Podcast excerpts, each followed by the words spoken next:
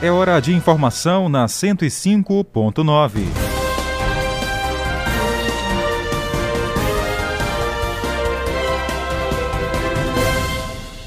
Não aceitando o fim do relacionamento, o pai invade residência e sequestra a própria filha de apenas dois meses de vida. A polícia agiu rapidamente e foi acionada, conseguindo localizar a criança que havia sido abandonada. A polícia também procura suspeito de estuprar mulher em Caxias. Governo prorroga auxílio emergencial de 300 reais até o fim do ano. Essas e outras informações agora. Eu sou Tainara Oliveira. Eu, Jardel Almeida.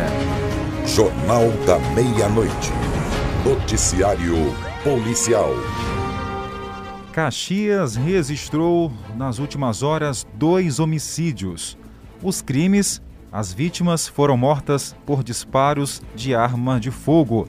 Carlos Márcio acompanhou tudo. Os dois casos foram comunicados à Delegacia de Homicídios, que prossegue as investigações. A primeira ocorrência foi um latrocínio ou seja, um roubo seguido de morte, e aconteceu por volta das 19 horas nas proximidades do bairro Pampulha, tendo como vítima um jovem identificado como Evandro Gomes da Silva, de 20 anos. Segundo o assistente técnico da Polícia Civil, familiares ainda tentaram socorrer o jovem, que não resistiu. Estava sendo socorrido por terceiros, né?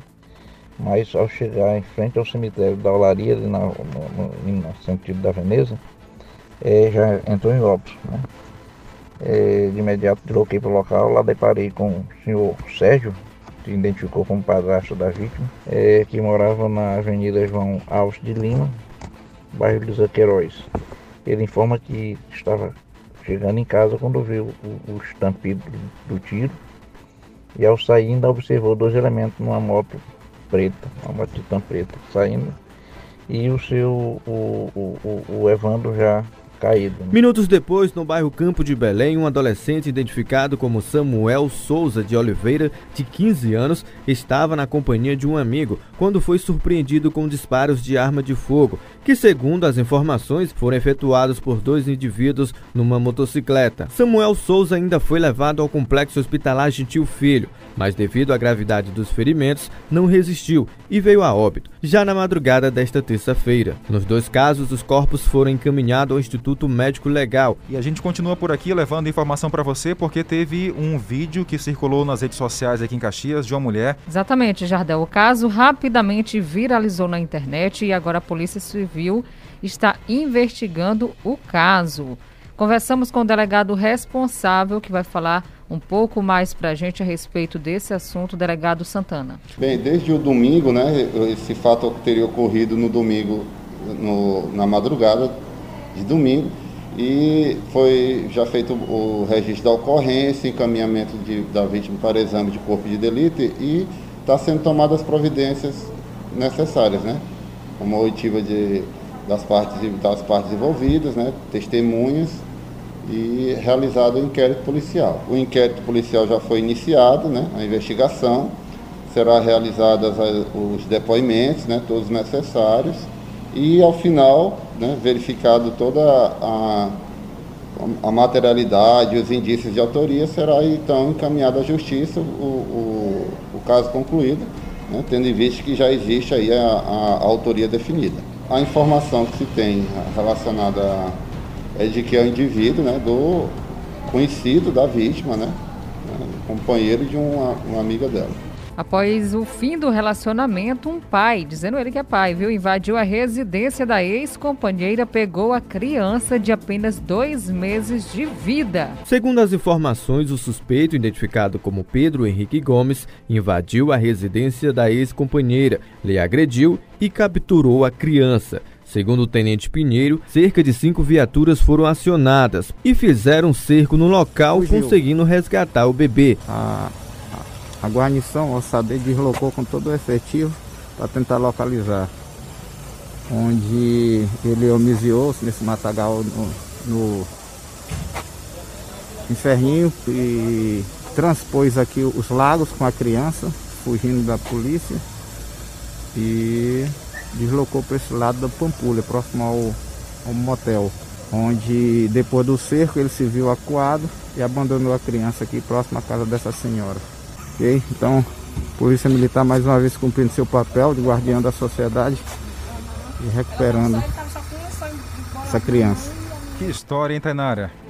Complicado ver essa situação. Um guardião mesmo, viu? A Polícia Militar, ultimamente, de ontem para hoje, tem salvado criança aqui no nosso município de Caxias.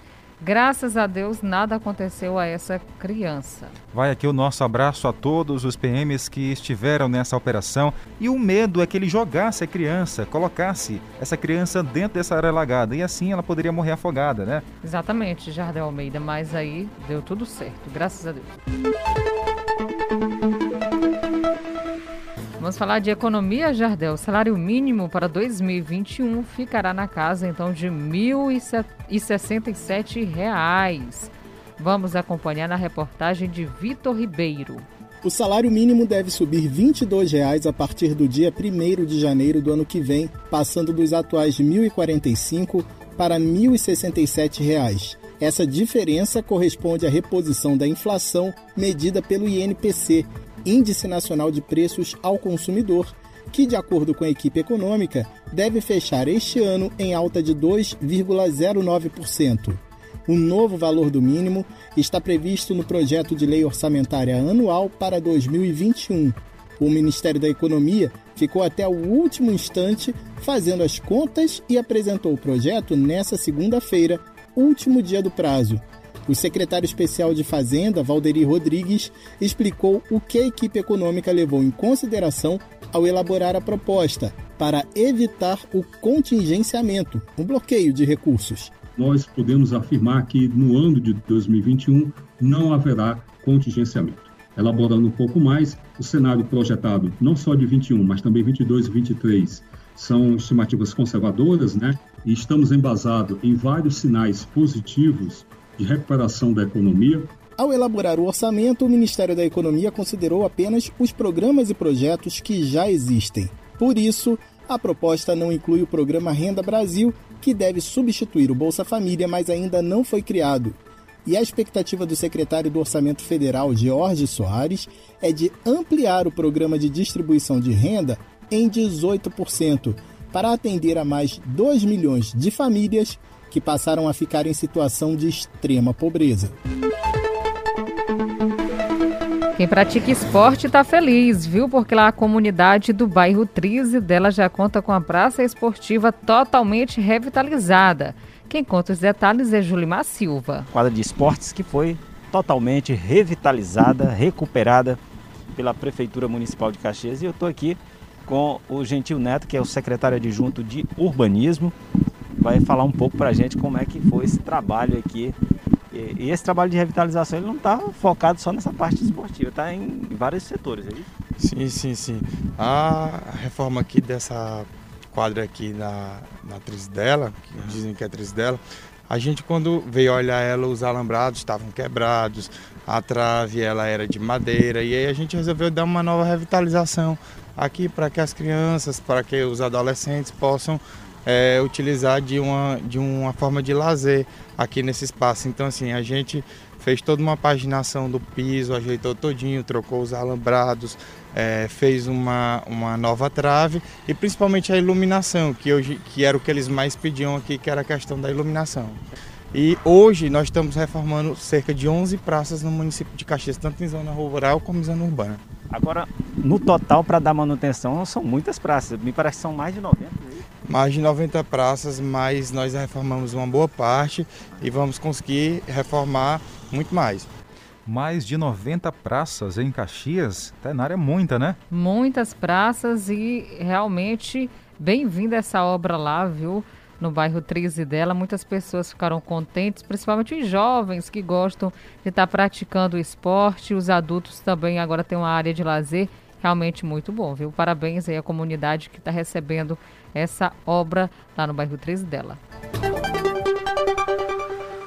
A gente volta agora à meia-noite no Jornal da Meia-Noite. Esperamos por você. Até lá. Tchau.